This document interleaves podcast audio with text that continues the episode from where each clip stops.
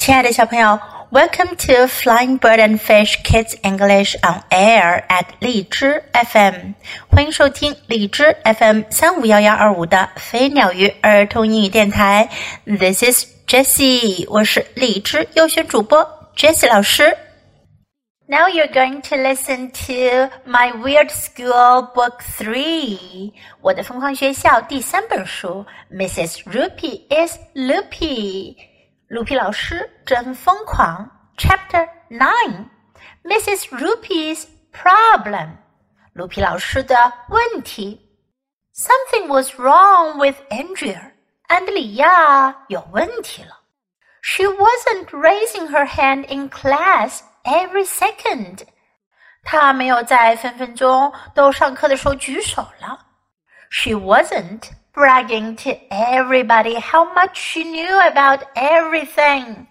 她也没有对着大家夸耀她有多懂一切的事儿。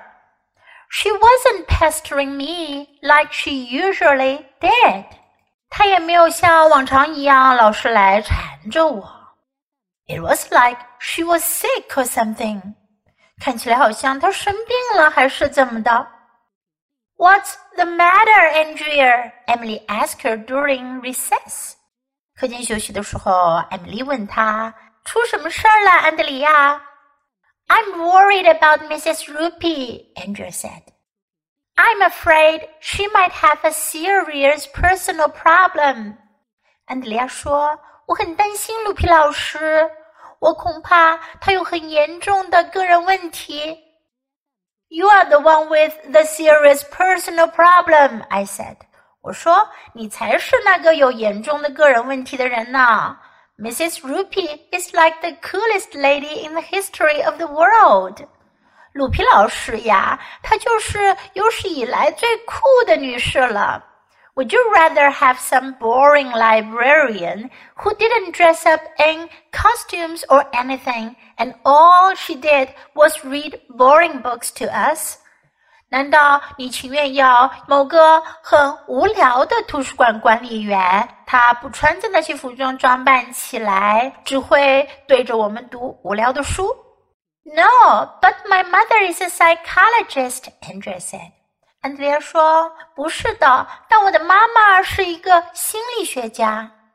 She told me that some sick people have more than one personality. 她告诉过我，有些生病的人有超过一种的人格。Like one minute they think they're one person, and a minute later they actually think they're somebody completely different. 比如说，这一分钟他们觉得他们是一个人，啊，一分钟之后，他们实际上就觉得他们是完全不同的另一个人。The whole time they actually think they are all these people。整个时间里，他们事实上都认为他们就是这些人。I'm afraid that Mrs. Rupee might have this problem。我恐怕鲁皮老师可能就有这个问题。She can't tell the difference between the real world and fantasy. 她没办法说出真实的世界和梦想的世界有什么区别。Wow, Michael said. That sounds pretty serious. 迈克尔说：“哇，那听起来真的很严重哦。” We've got to help her, Emily said. 艾米丽说：“我们得要帮她。” Yeah, I said.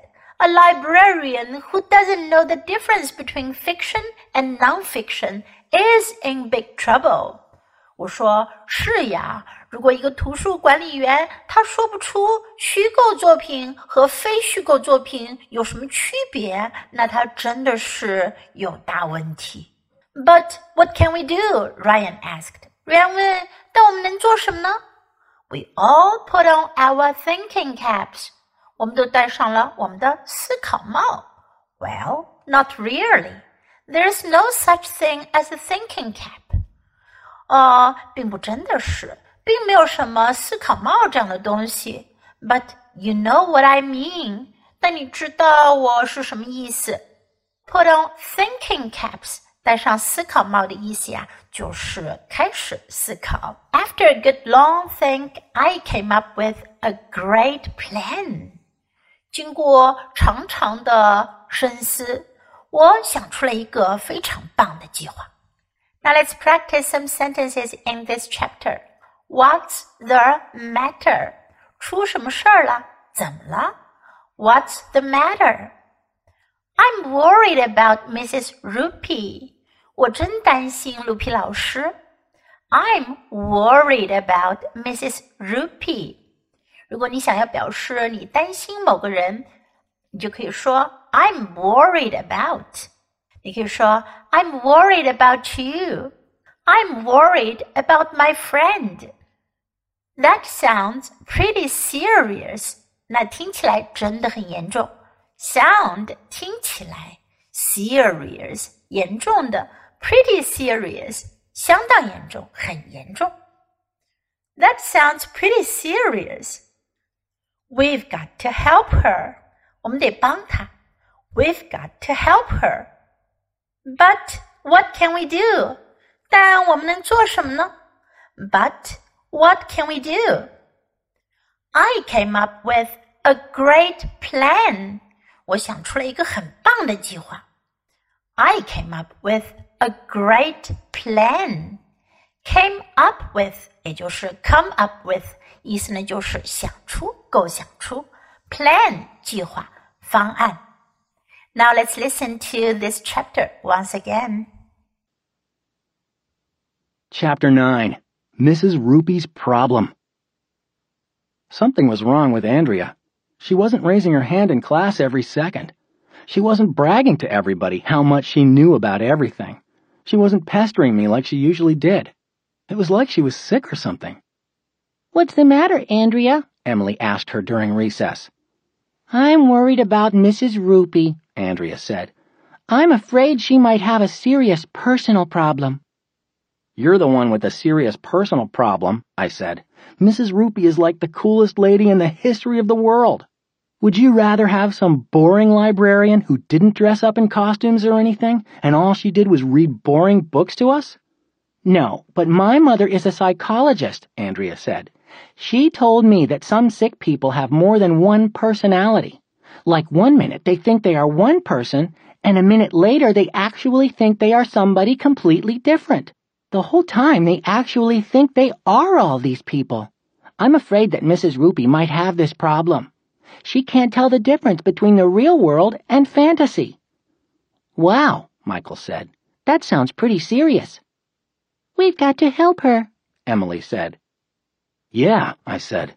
A librarian who doesn't know the difference between fiction and nonfiction is in big trouble. But what can we do? Ryan asked. We all put on our thinking caps. Well, not really. There's no such thing as a thinking cap, but you know what I mean. After a good long think, I came up with a great plan. 小朋友，你喜欢今天的故事吗？记得给 Jess 老师点赞哦！还有，别忘了下载到手机上收听，更方便哦。Thanks for listening. Until next time. Goodbye.